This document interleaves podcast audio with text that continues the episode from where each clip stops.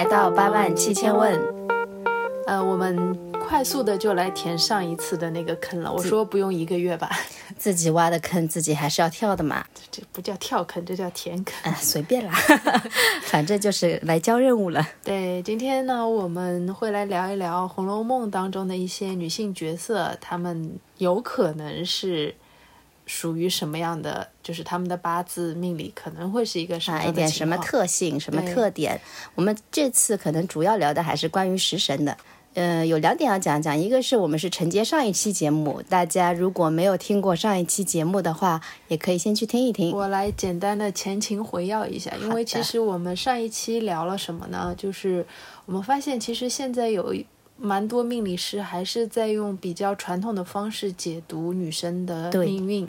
那大家都知道，古代其实因为女生女性是一种依附的角色嘛，对对对依附于家庭，依附于夫家，所以说一个女性的命好不好，在古代的解读来说，更多是啊，那你夫家有没有旺夫运啊？然后你原生家庭好不好啊？原生家庭好不好啊？那我们觉得现在再用这套方式来解读女生的命运，其实非常过时。对，那呃，后来为什么会聊到《红楼梦》呢？呃，大家也知道，《红楼梦》其实在我看起来是非常有当代性、现代性的现代性的一一部小说。虽然说它的背景是一个封建社会，但是曹雪芹在讲述那么多女性命运和女性故事的时候，不管是他的观点也好，嗯或者说他假托贾宝玉讲出来的那观点，也好，他都已经不光是在说男女平等了，在他心目当中，可能女性的丰富性、对女性命运的这种。呃，也不是说跌宕起伏吧，但是他们个体的感受也好，情感也好，经历的世事也好，还有性格上的变化、对丰富度。对，在曹雪芹的心目当中，甚至是比所谓的经世致用、所谓的嗯功名利禄，是更值得去记录书写，对，就是可能女性在他眼里可爱的部分还是比较多的。是非常多。对 所以说，既然说我们认为不再适合用老的那一套方式来解读现代女性的命运，嗯那我们不妨用我们觉得现在应该以什么样的方式去解读女性的嗯命理，去回过头看《红楼梦》这样一部古典的小说里的女性人物。对，嗯然后这边我要说一下的是，就是解读的方式可能有些有有些人比较老套了，但嗯是它原本八字存在的一些技法、理法或者说模型，它是依旧没有问题的。哼嗯，这是我要强调的。对，对，呃，大家可能如果说对命理感兴趣，也对红楼感兴趣的话，可能会知道，就是《红楼梦》里正儿八经出现过八字命理的一段是，呃，已经是八十回以后，对，关于元春的，对还是有一个呃写的很明确的元元春的八字是什么。那因为他是八十回以后嘛，那作者不太可考，未必是曹雪芹本人本人去写的。是当然，以他的文风啊，他也不太会那么直白的把一个人物的八字就这样抛出来。但是水姐，要不你也跟大家简单的说一下，嗯就是八十六回这里提到的元春的八好字。那我们说到元春的话，其实元春的这个八字啊，大家这里要知道一下，因为毕竟是小说，毕竟里面的人物都是虚构的，嗯虽然可能有现实人物的这个原型，对，但是它肯定是有很多虚构的内容，所以大家不要太较真。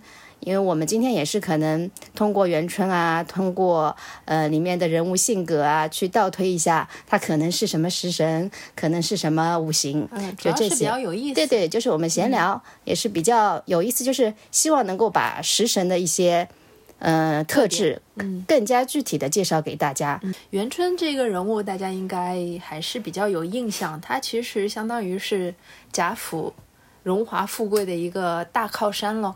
宁国府跟荣国府到了贾政他们这一代，已经是瘦死的骆驼对，往下走了。对，他已经是快要到没落的时候了。他们的其实整整部《红楼梦》当中最鼎盛、最繁华，就是那那那一段故事，就是元春省亲。嗯，那大观园的存在也是因为元春他是元妃嘛，就贾妃。贾妃嘛，地位很高嘛。对对对，省亲的时候专门在造了，就是贾家造了大观园。嗯，所以说这是最繁最繁华的那对段时间。对对对对那后后面贾府之所以衰败，其实很大一个原因也是因为贾妃她去世了嘛对，，因为他不是很长命。对对，他没有，他就没有了贾家就没有了这样的一个靠山。对对对，其实元妃的八字有很多命理圈的人去分析过，嗯那后来呢，就是据考他的八字是借了一位男性的，而且是南宋的宰相。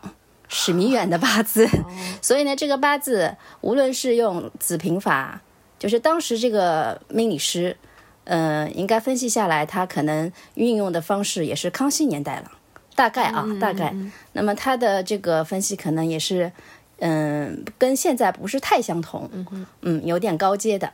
那无论如何呢，就算用现在的子平法一些特点去分析的话，它也是一个贵命，嗯。是贵的。嗯，你看嘛，元妃嘛，而且他借的是丞相的那个，对贾妃，对对对对，，所以嗯、怎么分析它都是一个贵命，但是呢，嗯、因为是假借了别人的，所以呢，也没有什么很多以这样吗？就是在女生身上用一个男性的，因为地位，嘛，地位在那里嘛，他肯就比如说他说到他是飞天路马格啊，这就是一个贵格，嗯嗯，对吧？然后也会说到一些它里面的特点，它可能它的嗯、呃八字里面还有一些不好的地方，比如说伤官败财啊，这都是他一些食神的特性嘛，嗯嗯，都会在里面。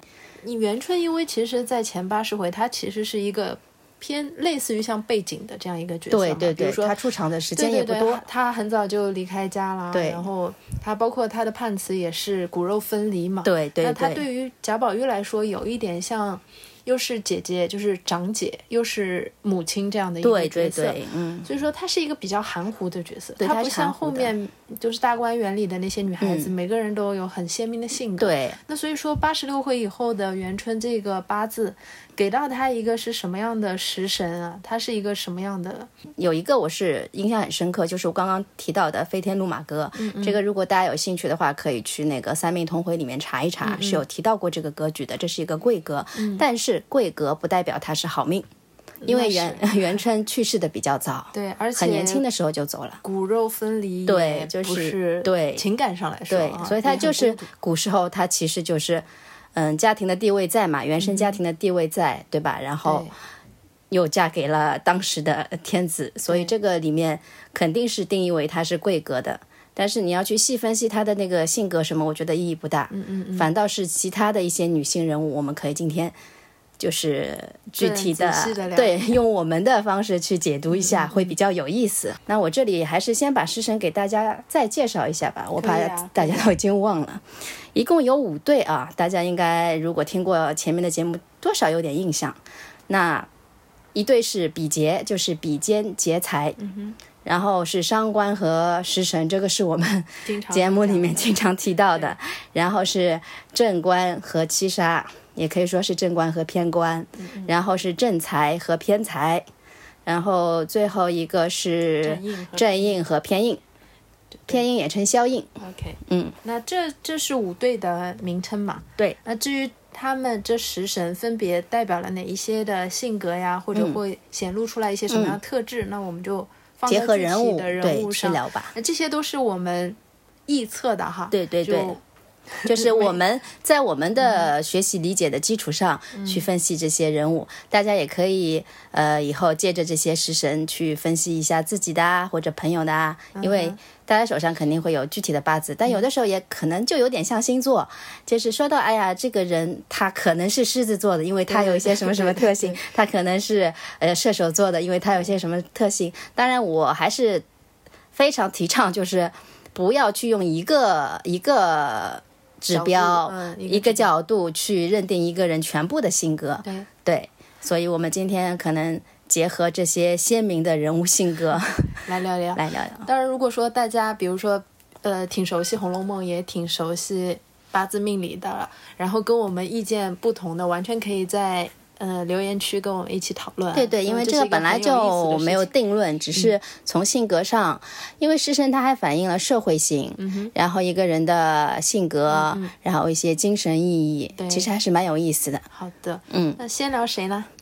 我们先聊黛玉吧，因为林黛玉大家都知道，性格上面可能比较敏感，应该说异常异常敏感，对，特别敏感对对吧？她是他的人物设定就是一个他需要非常敏锐的能感受到自己身边的人和事。对。就大家可以知道，他其实是嗯贾家的一个外戚，对。就是他是那个史太君的外甥女，对。就是史太君的女儿的女儿。对。那在古代来说，这个不像是孙女那么那么亲，嗯，关系那么所以说，其，实从黛玉进贾府的时候，再说她从小就是一个很敏感的孩子。嗯，那她从进贾府的时候，观察周边啊，就是周围的人物关系啊，嗯。包括跟宝玉之间的互动啊，还是蛮小心翼翼的吧，对对对，有着一种，她性格里还是有一些谨慎的。嗯嗯，呃，但是呢，她其实又有一种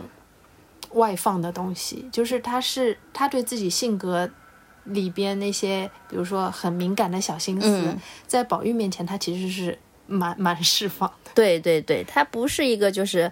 把这些东西都藏在底下，面子上一点都不出来的人，对对绝那个就是这种人。对对对，所以他也是比较孤傲的，因为他呃了解自己性格上的一些，比如说才华，对，对吧？他也很聪慧，他在他在我们说，不管说金陵十二钗也好，或者说嗯呃这个《红楼梦》里所有的女性角色当中，他应该是最聪慧、才情出众才情最高的那一个。对对对，但是多少有些不接地气吧。那么这整个他好像呃，他的原始背景是什么草来着？忘了。绛珠草，对还有一个仙的很仙的对对。所以就是可能你们如果去查一些百度啊什么，大家也会聊到，除了食神，它有一个五行性嘛。黛玉的话，它可能是乙木的可能性会高一点。乙木，对，乙木乙甲乙的乙，然后乙木呢，就是因为每每每个五行里面它都分阴阳嘛，乙木是阴性的，阴性的，嗯，然后它又是那个乙字，你们看扭曲的、弯弯绕绕的，所以他很多心思就是挺挺挺纠结、挺复杂的。对。对，他其实刚进贾府，第一次见宝玉的时候，不知道大家记不记得，这是一个非常经典的情节，就是宝玉说：“哎，这个妹妹我好像见过。”嗯，然后上来就问：“哎，我有一块玉，不知道这个林妹妹有没有这块玉？”对对然后黛玉就说：“这个玉是个宝物，不能人人都有嘛。然后宝玉因为他这句话就发狂，把玉摘了，又在那儿哭闹。对对对对，就很。然后这件事其实一上来就给黛玉造成了一些心理阴影。是的她当天晚上他就在那儿自己默默承认一下，我 我才来，就就就造成了这个宝玉对那么大的一个动静，对，所以我们刚刚聊到他敏感的部分也好，非常敏感。他娇气的部分也嗯好，就是我觉得伤官的特质就很很重。对对，一方面是这个，一方面伤官也代表聪明嘛，对吧？，OK。对，就是跟他的这些才华也是可以联系在一起的。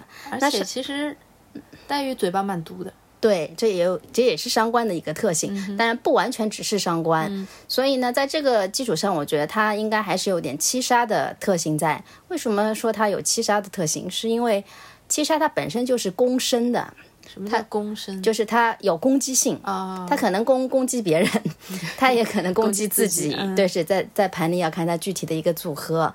那你看林妹妹身体又不好，对，她其实也经常自我而攻击。且她肠胃不好，就就比如说像湘云 他们，我们后面会说到啊，湘云在那儿贪吃啊，嚼鹿肉啊什么的，黛玉可吃不得这些，那不是跟我很像吗？就是肠胃不好。肠胃不好就是什么伤官肠胃不好吗。呃，也不是，消化也对消化系统可能跟土有关，就土可能在他的一个八字里面没有起到一个很好的作用。哦，对，是这样子嗯的。那另外呢，就是在感情这个系统里面，我觉得林黛玉是除了敏感，而且还有一些偏硬的特质。嗯、那偏硬就属于。呃，我有很多心思，我觉得你应该懂的呀，就觉得他，他就觉得宝玉应该懂的呀，对。哎，但是你没有 get 到，是。就我就我就会觉得，哎，你怎么能这样呢？你居然没有懂我，他会有点作，对。然后他讲话的时候就会有点呛，对对对对对所以这是很明明显的带对，所以他这几几个特质，我觉得，嗯、多少都是在一个组合里面的，应该是都在他身上具备的。对，黛玉其实，呃，我们刚才说的是他很明确的一些性格特征，但是他也是非常好、非常善良的一个人。比如说，他自己非常有才情，嗯，然后呢，他其实有一点怎么说呢？呃，像是比较清高的嘛，对对对，但是他其实对。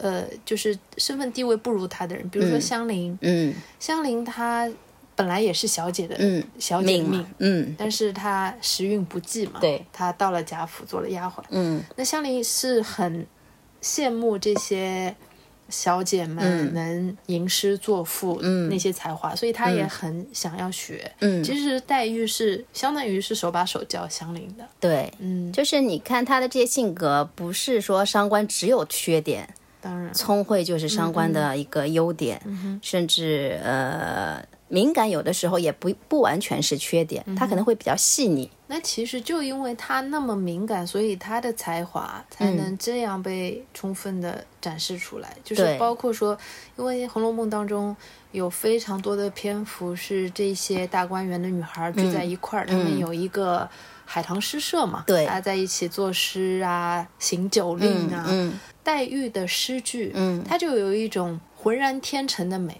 对，就它没有那种经过雕琢，或者说，哎，我写不出，但是我硬着头皮写，嗯就是他在这个方面不是说完全训练出来的，他有他的天赋和灵气在他是。是完全有灵气的这么一种聪明，对，所以就是五行加上他的食神，加上他的一个，比如说神煞之类的，对甚至纳音之类的，他可能整的一个，我们刚刚分析他的一个人物的侧写像就出来了。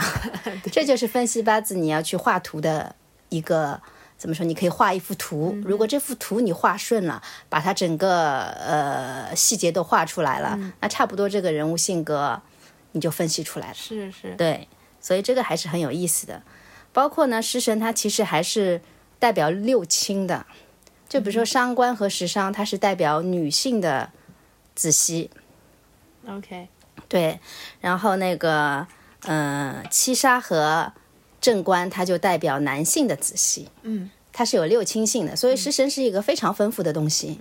它有六亲性，它有社会性，它有人物性，它有精神性。所以如果能够把食神都玩转了，我觉得。呃，有很多东西你就已经可以去着手分析了。所以我们刚才结论是什么？是黛玉是一个伤官格的一木嘛？也不一定是格，但是他伤官肯定是在他的对重比，在他的那个呃性格里面起到了一个很大的作用。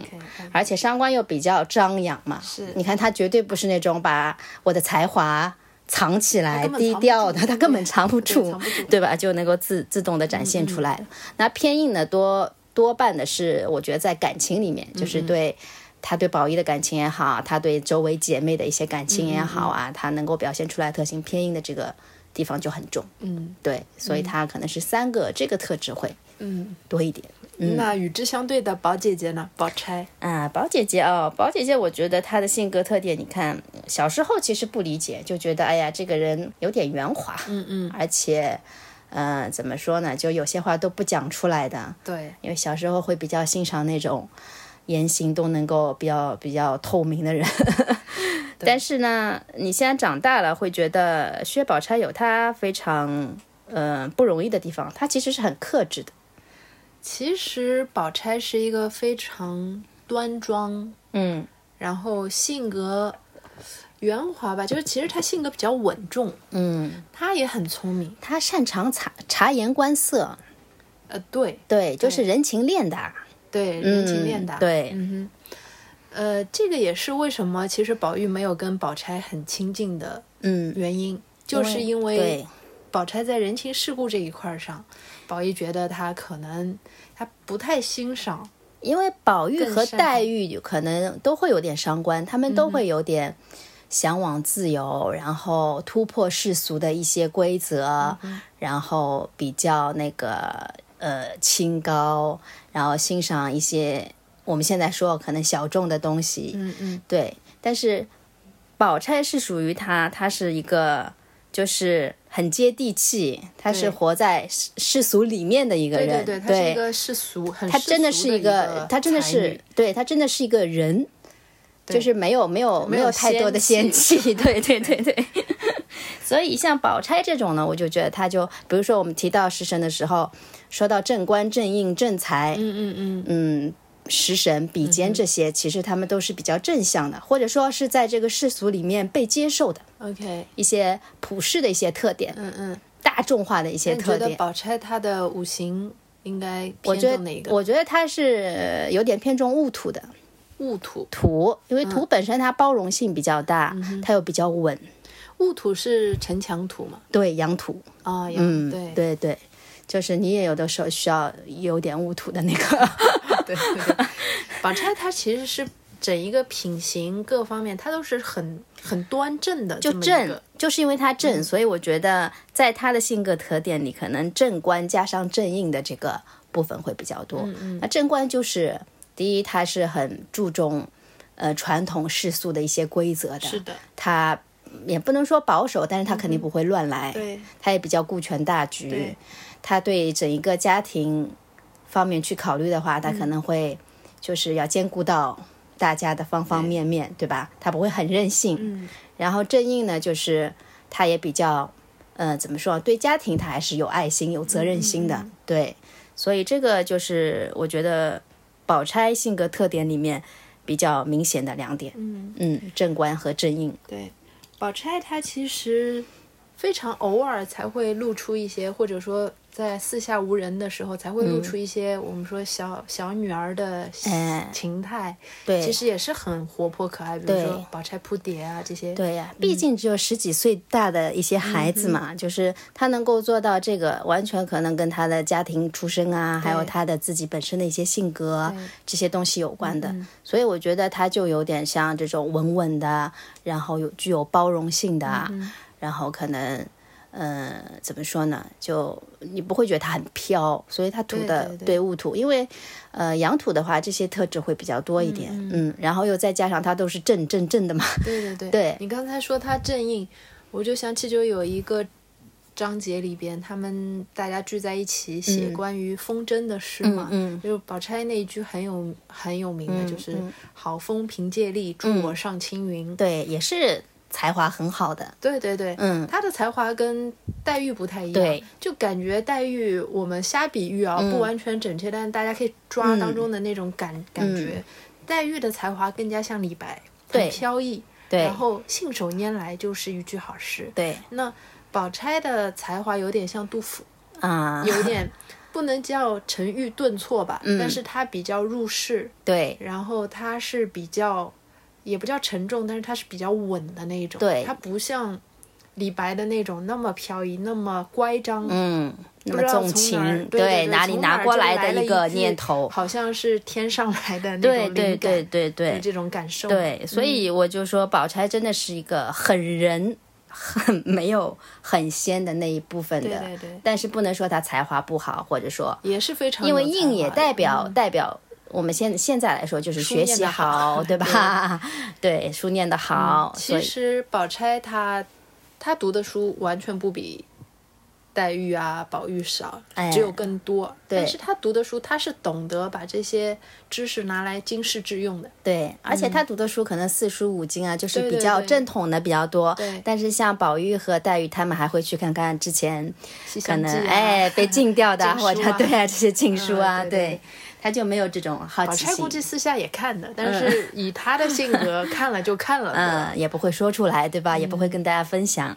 对对，那在感情上，像宝钗这样的，就是大家都知道，她跟宝玉两个，你看一个人有玉，嗯一个人有金锁，然后两个人的这个玉和锁上的这个句子还都是匹配的。他们其实就金他们是玉良缘嘛，金玉良缘，他们其实实是前世注定的姻缘。对对对对，所以是黛玉打不过他的地方，对，这也是命。对，这是命就是是不是其实像宝钗这样的性格的人，嗯他跟宝玉之间也有感情，但是他就是举案齐眉的那嗯，种，对对对对对，相他没有那种我要跟你轰轰烈烈啊，我要怎么，他就是比较呃古时候的那种，对我跟你是这样的一个原生家庭，我们本身就应该在一起，然后对我们的家庭，对我们今后的发展可能都比较好啊。他考虑的可能是这些方面，他考虑的是婚姻。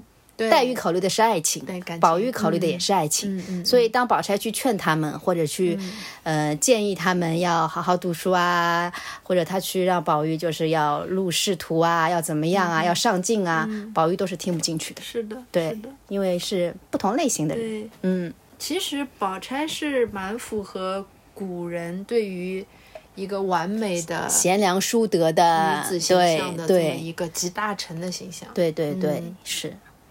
所以真的就是这两个就已经性格很鲜明了。对，曹雪芹，我觉得他在写女女性形象的时候，其实没有褒贬的。呃，他当然可能会有喜好，嗯他可能会更喜欢黛玉这样的女生，就我自己更欣赏一点。对。但是他在写的时候，其实大家去看，就是每一个女孩子都有她性格当中让人喜欢、让人嗯赞叹的那一面，也有他不尽如人意的那一面。对对，嗯他写的人物还是比较立体的，并不是很平的那种。是的，是的，就无论优缺点，可能有些人身上的优缺点就特别明显，对但有一些人可能稍微平一点，但他也是非常丰富的。嗯所以说，你想那个时候。为什么这部小说我觉得它有现代性？那个时候不存在所谓的大女主 对。但是其实他的小说里还是有大女主的，啊，大女主。王熙凤。但是呢，她对这个大女主，我要加一个引号，就是我在做打引号的手势啊。嗯嗯，她只能说性格比较像我们现在常说的大女主。《红楼梦》原来叫《石头记》嘛，嗯脂砚斋她是一个去批注《红楼梦》的人，嗯当然这个嗯身份、这个人的身份有各种说法啊，没有没有最后一个确定说法。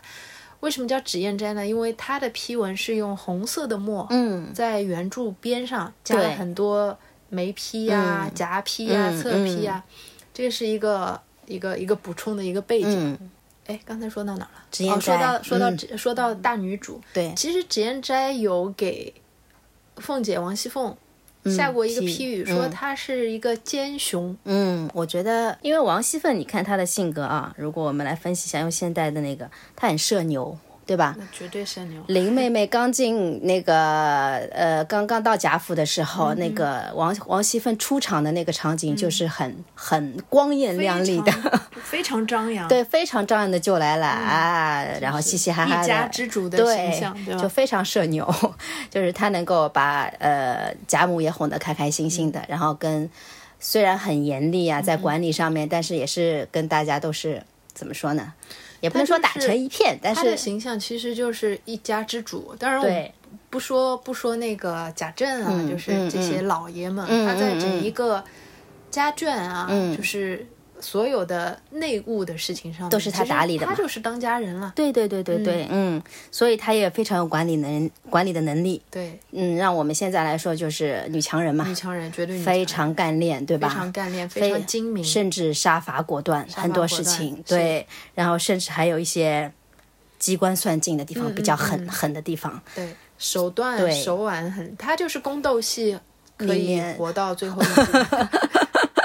所以他就是如果用那个五行性去分析啊，但是他还有一点就是他对自己呃府里的人、自己身边周围的人，他其实还是蛮护犊子、蛮讲义气的，嗯嗯应该也有这一点。对他有仗义的一面。对，嗯所以他就有根茎的那个特点。嗯哼，那根茎你看杀伐果断，对不对？嗯然后那个就是比较仗义，嗯然后也是比较呃精明的，嗯，然后也有一些管理能力。很聪明，也很聪明的方式跟拆代就不一样。对，这个就是贾宝玉，呃，不是贾宝玉，曹雪芹写女性的时候，非常让我觉得就是好看，的对，对好看的地方。就他欣赏的女性的才华，未必就是当初大家古时候大家。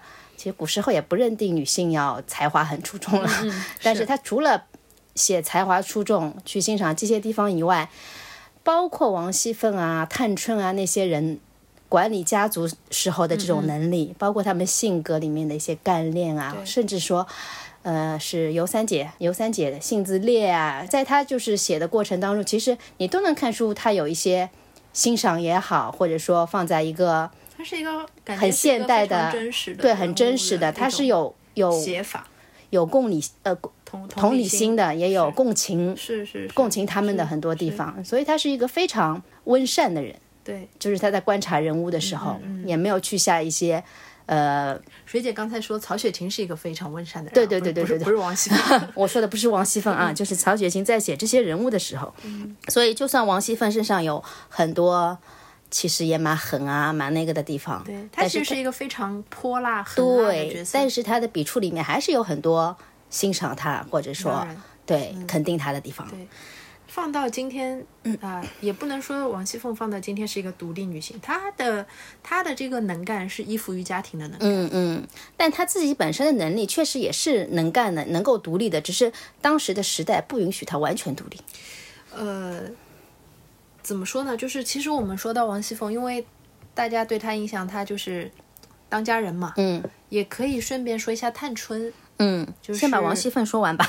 对对，就是 但他们是可以做比较的一对。这这一对是可以做比较的，因为你刚才说他，比如说呃，放到一个、比如说当代的环境下，他可能就是一个比较独立的人，这个我倒不是特别认同。嗯嗯我觉得他的能干，他其实是服务于这个家庭的，嗯，但是他骨子里的性格，其实他还是依附于夫家的。可能也是受受的教育啊，啊，对对一些背景啊，他没有办法去再突破这反而是这一层探春，。反而是嗯探春也是很能干嘛。对后面他也有当家的这样的一个一一一些故事和情节，嗯但是探春她是人格上比较独立的。嗯这个我们后面再说对嘛。我们说来，我们在凤姐凤姐刚刚说的她是根茎，那么从食神来分析的话，我觉得她肯定是有七杀的特质。啊，太七杀，而且他这个七杀特质跟林黛玉的那个七杀不一样。林黛玉那边我可能取的是她的呃敏感啊、攻击性啊、一些言语上的怎么怎么样啊。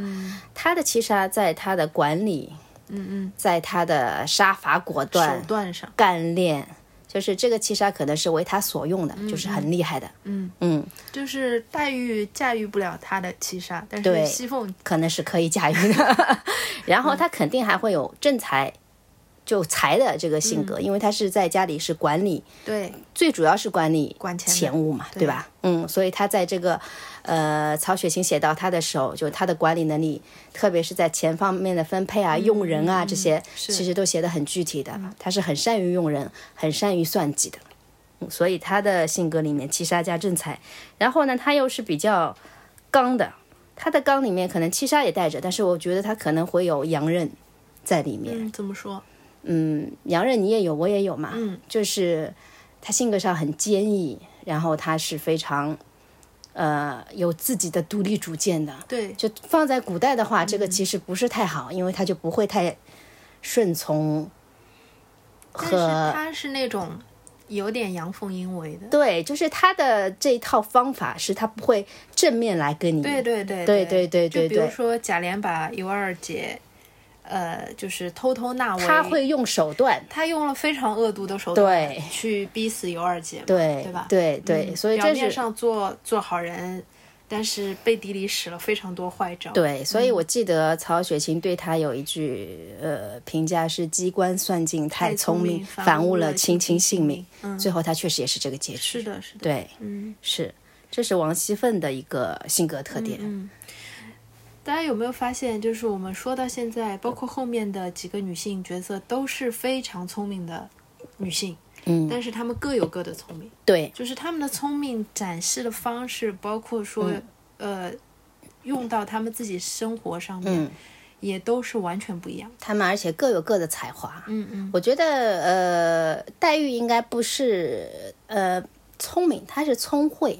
聪慧对，确实，他有很多灵性的部分，天生带来的。嗯嗯，刚刚说的宝钗，她的这个聪明就是像正印一样，对，可能我就是好好念书，好好那个对，嗯然后在察言观色里面去做到的。更圆滑一些。对，然后王熙凤她的才华、她的能力就完全不在这一块。对，她的她的聪明不在这一块能力这一块。对对对对对，甚至她怎么去用人，这个其实落到现代也是很厉害的部分，对对吧？嗯，其实跟王熙凤做对比，也不叫做对比吧，就是讲了王熙凤之后，我是蛮想讲讲探春的。对，探春也是个有讲头的人物。探春就曹雪芹写探春这个角色非常有意思。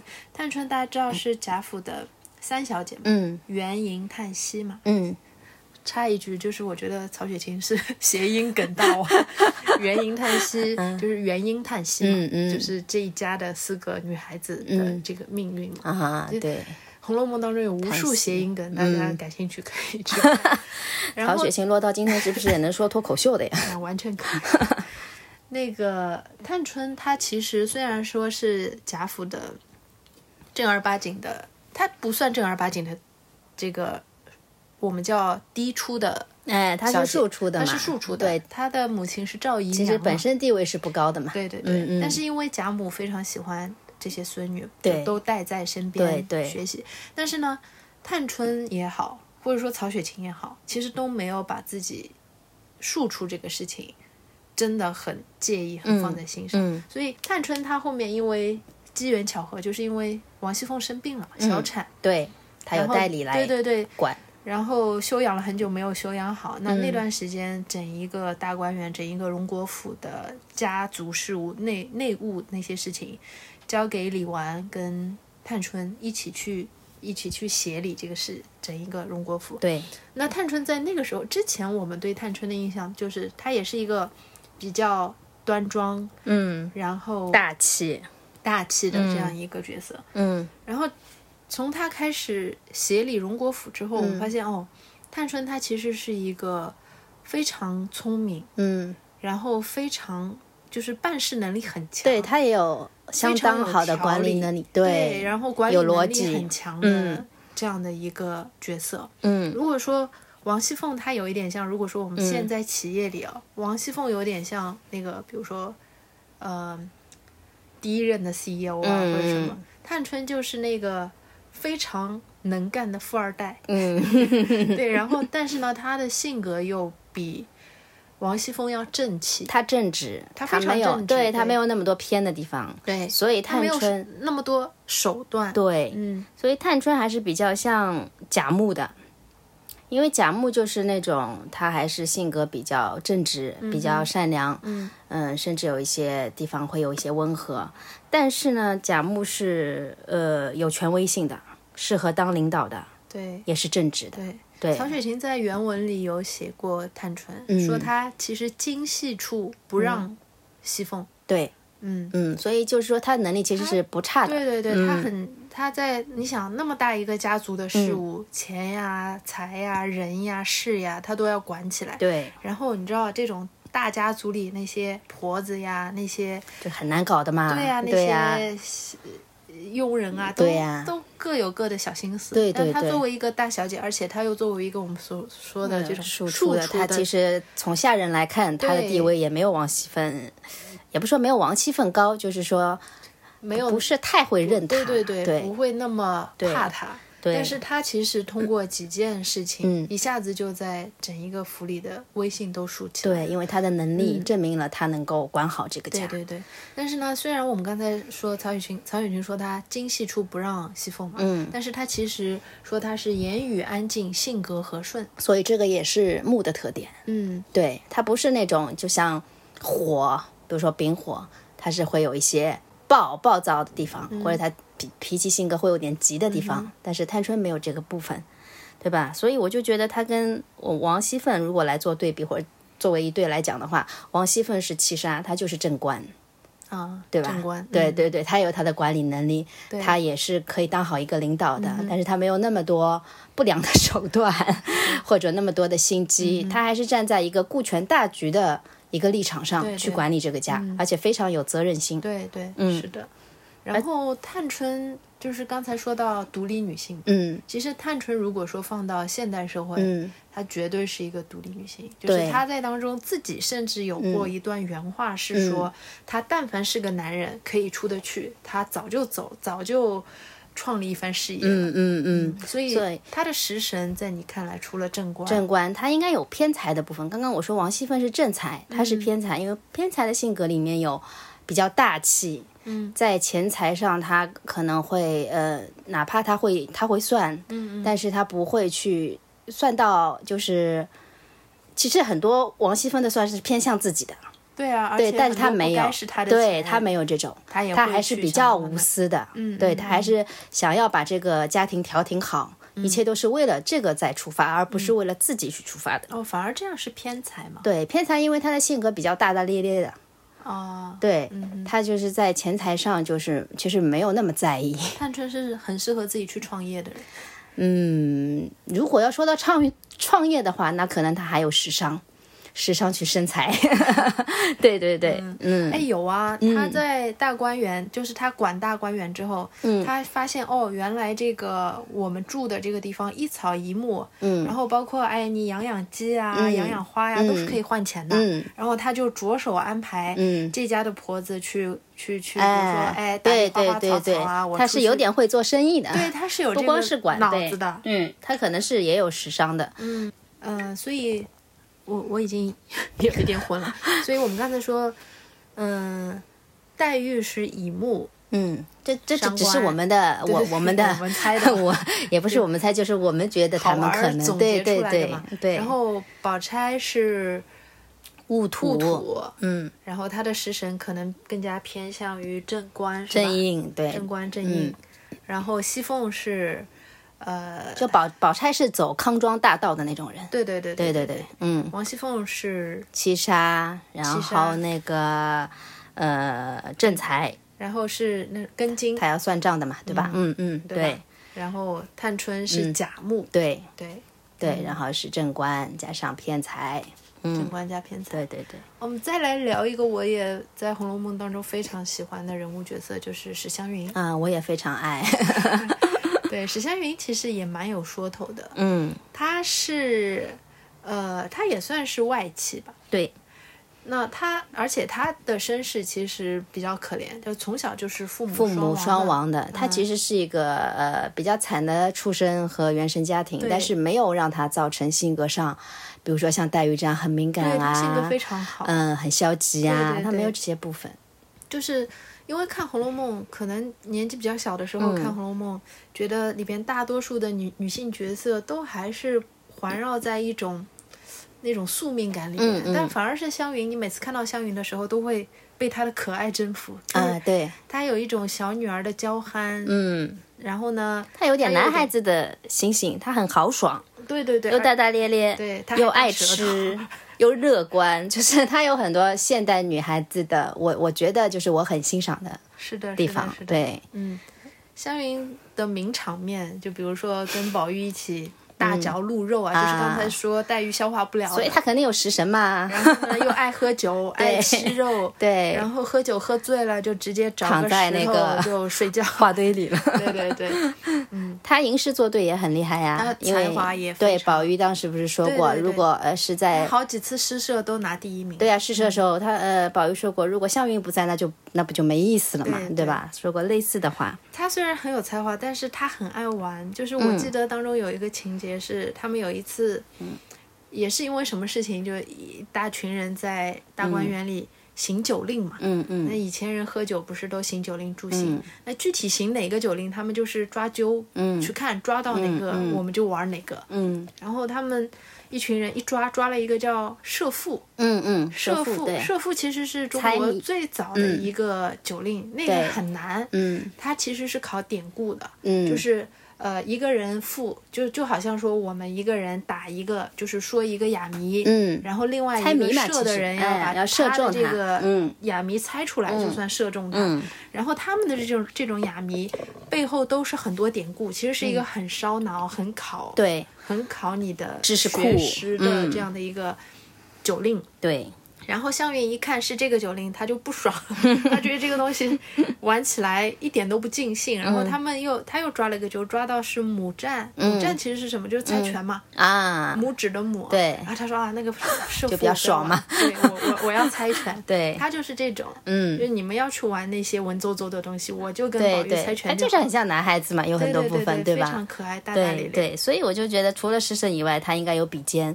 我为什么不说他有那个劫财呢？因为笔尖相对来说跟食神一样，它比较厚道一点。嗯哼，然后因为劫财是，呃，它是异性相吸，就是劫财是什么？就是比肩和劫财就代表你的兄弟嗯嗯或者你自己。嗯。然后劫财是非常爱自己，因为他是异性相吸，他会有点自私，嗯他会非常保护自己，嗯他会有很多地方可能明明自己做错了，他也不认的。啊啊，啊，对这种，但是比肩就比较厚道。就打个比方，如果是借钱啊，来问比肩借钱的话，然后哎呀，没有到到时候没有还得出来，说了一下，哎，我有这个困难那个困难，比肩可能就说，哎，算了算了心软啊，对对对，你再晚点也可以，或者怎么样。借钱劫财不行的，劫财可是 可是得理不饶人的。你说好几号几号还给我的，你怎么可以背信弃义呢？这是不行的，就是很计较。所以我就觉得。还有一点，食神跟比肩啊，他为什么还是食神？因为阳，他可能还是阳日主。我刚刚没有说他的五行，史湘云可能是丙火，嗯，就是他的这种豪爽啊，就这种热情啊，非常热情。对对对对，呃，因为阳日主的话，你食神的地支在禄位的话，它就是文昌星。刚刚我提到那个林黛玉嘛，林黛玉可能就是还不一定，因为她是天赋啊各种，但是。像史湘云，就是我觉得他很有可能是有文昌星的。OK，对，嗯，因为是主文才啊、才华这种，嗯，他也是反应很快。他的才华也有点跟黛玉有点像的，嗯，但又不完全像。对对，不完全像。嗯。黛玉是偏聪慧的，嗯，她更加，她有点像苏东坡吧，对对对吧？有些哎，就是能够写出那种非常大气蓬勃的对对一些东西，但是你让他写感情上的东西也未未必不可，对。对，是这种，嗯，他肯定是食神，他那么爱吃，对呀。对呀，就他他的性格是很吃吃喝喝的，对呀，是很明显。就所以我就说，为什么《红楼梦》里面的人物性格可以拿来让我们这么猜？因为真的就是非常非常丰富饱满又非常立体。确实，你可以这样去拼凑他们的生活点滴啊，日常的一些。当然，我们今天也没有说的太细。就比如说，你食神这个食神你为用的时候，他肯定优点更多展现的；但是他为忌的时候，可能他的缺点就更多。嗯嗯，都会有这种忌就是忌讳的忌，哎，忌讳的忌，对对对。然后，如果它在你的这个四柱里面起到的不是一个好的作用，可能就是展现的缺点比较多一点，对吧？然后它的这个结合啊，各方面，因为这个就比较复杂了，我们今天就不深入讨论了。最后，我还想说一个，就是我觉得比较有代表性的人物妙玉。哦。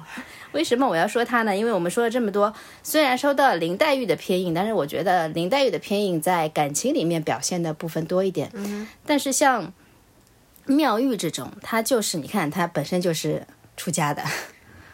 她对半出家，半出家嘛，就是有宗教性的嘛，对吧？对对对。然后非常的清高，然后非常有洁癖，有洁癖，然后她只喜欢。自己喜欢的人，对，只尊重自己喜欢的人，对吧？自己欣赏的人，他很有宗教性。那他肯定是偏硬的性格，无论如何，很明显，很明显。嗯，就这些特点都是偏硬的特点。那还有可能他的八字里会带三刑，因为带三刑，刑冲合会的刑嘛，带三刑的人都比较挑剔。啊，因为有一个场景。对吧？是应该大家都记得，是刘姥姥进去用她的哪个杯子，她很喜欢的，对，喝了一口，她就可嫌弃了，对，就非常挑剔有洁癖的。嗯嗯，还有可能，如果说到神煞的话，他会有一些呃华盖呀、孤寡，就代表他是远离人群的，他不合众、不合群，然后又比较有宗宗教性嘛，就偏向那一类的。嗯，那他的五行我不是很确定，但应该是阴性的。可能性大一点，可能是心经，也有可能是癸水，但是我又觉得他似乎没有那么敏感，也有可能曹雪芹的笔墨没有太多的放在这里。嗯，当然偏移本身它也会有一点敏感的啊，但是敏感跟敏感又不同嘛。嗯，他就是他其实挑剔多一点，挑剔多一点，对，非常。他其实也非常聪明，他他才华也是。他就是曹雪芹写的这些我们喜欢的人物里，基本没有。傻的吧？对，哪怕像湘云这种大大咧咧，有的时候傻乐傻乐的，她绝对不是不聪明的女孩子。对对对，她都是各有各的聪慧。对，能出生在这些家庭的。不过曹雪芹也是有，呃，琢磨一些比较普通，就是在天资上比较普通的女生，比如说像迎春啊，对对，叫她二木头嘛。对对对，并不是说她笨，对，但她可能就是相对来说比较普通，对，没有像。钗黛啊，湘云啊，那么出众，就是他可能没那么欣赏，但是他绝对没有带着贬义去写这些人物。是的，是的。他带着贬义去写人物的，我可能觉得就是那些婆子吧 就是他觉得呃，姑娘年轻的时候都是很可爱的，对，都是可以可圈可点。主要是他可能比较抵触，他和贾宝玉一样，比较抵触人进入到世俗之后，把自己天性里一些非常好的那些天真的啊，对，就是赤子之心都已经磨没了的，变得油腻了的。对，这这些部分他可能不是太喜欢。是的，是的，嗯，所以就是妙玉的一个性格，一个特点。我们今天聊了几个人物啊？钗黛、嗯，西凤、嗯探春、嗯湘云、妙玉，对，就是真的要做《红楼梦》，是一期也做不完的。你不要再挖坑了。啊，对，我不挖坑了，因为我们之前因为想到讲到女性嘛，就觉得其实也有很多内容可以聊。是啊，对，虽然这次借的是《红楼梦》你看我们聊一本古典小说当中的女性，就有那么多角度可以聊。，对，而且聊出了那么多现代性，对不对对？嗯，更不要说现在女孩子，她如果说要去看自己的命理啊、看八字啊、看食神啊，对那可以聊的对更多了。对因为为什么我经常会提到食神？呃，不，五行就不说了啊，五行那是基础，当然食神也是基础。但是食神，因为它，我就刚刚说了，它能表现很多的特性。就如果你能把食神吃透，然后可以让它在四柱在八字当中，嗯，各种星冲合会啊，各种比重啊，各种流通性啊，这些东西结合起来，那你慢慢的。就是多少能够看一些八字了，就不会这么迷茫了。对，嗯，猜也能猜到一点。嗯，对，还挺还是挺有意思的。嗯，所以也是希望大家如果觉得呃这样的做法蛮有意思的话，也多给我们一些回馈。对对，嗯，如果说大家对这些人物也比较感兴趣，我们也可以在评论区讨论说，哎、他到底是不，是水姐说的、哎哎，我觉得不对，他不是偏硬，他应该是什么？也可以发表意见啊、嗯嗯，好，那我们是今天先聊到聊到这儿。好的好的，要不然就收不住了。对对对，嗯，好，嗯，那那就先这样，好，下次再见，下期再见，拜拜拜拜拜。有些人匆匆一面，再也不见，如同每一天中的每一天，人随掠影在浮光中搁浅。没有春，只有线，有些心事来了又去，人随乱想在无思中乱剪，乱剪。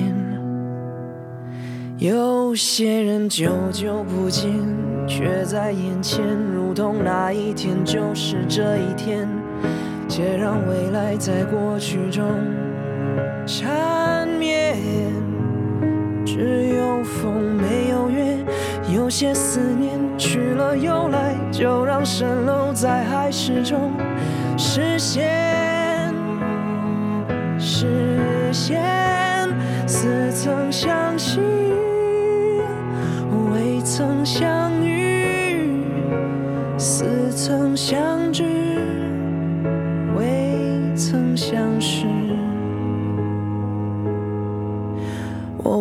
只能是你梦中的人？我为何只能叫你爸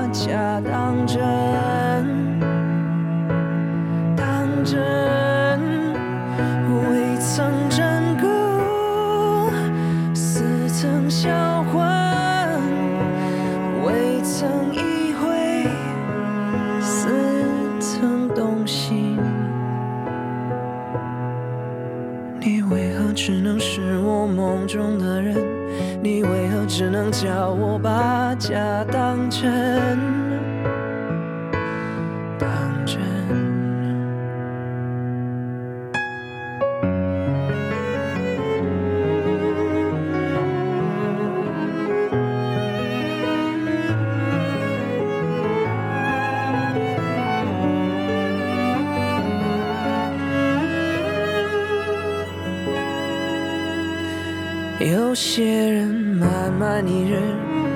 顺平生，如同某一天错过某一天，空交天长在地久中化烟。好比生，好比伤，有些星宿来来往往，错合指引在心淡中团圆。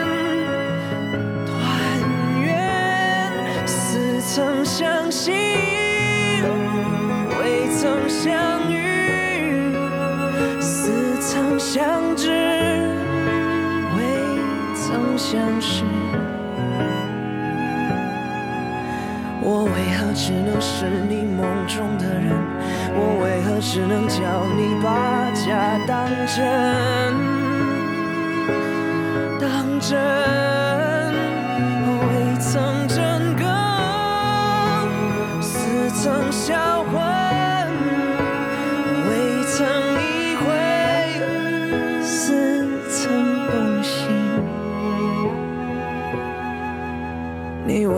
只能是我梦中的人？